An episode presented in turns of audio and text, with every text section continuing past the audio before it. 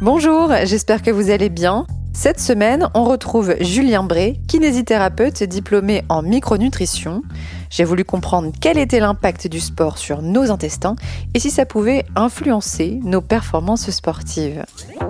Comme le cerveau, qui euh, sécrète toutes ces hormones. Alors euh, souvent, c'est pas la sérotonine dont on parle, mais c'est plutôt euh, la dopamine ou les endorphines. Ouais, tout à fait.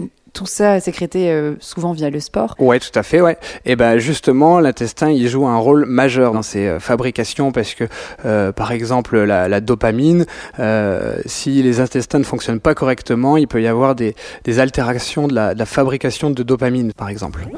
Retrouvez l'épisode en intégrale mercredi. Bonne journée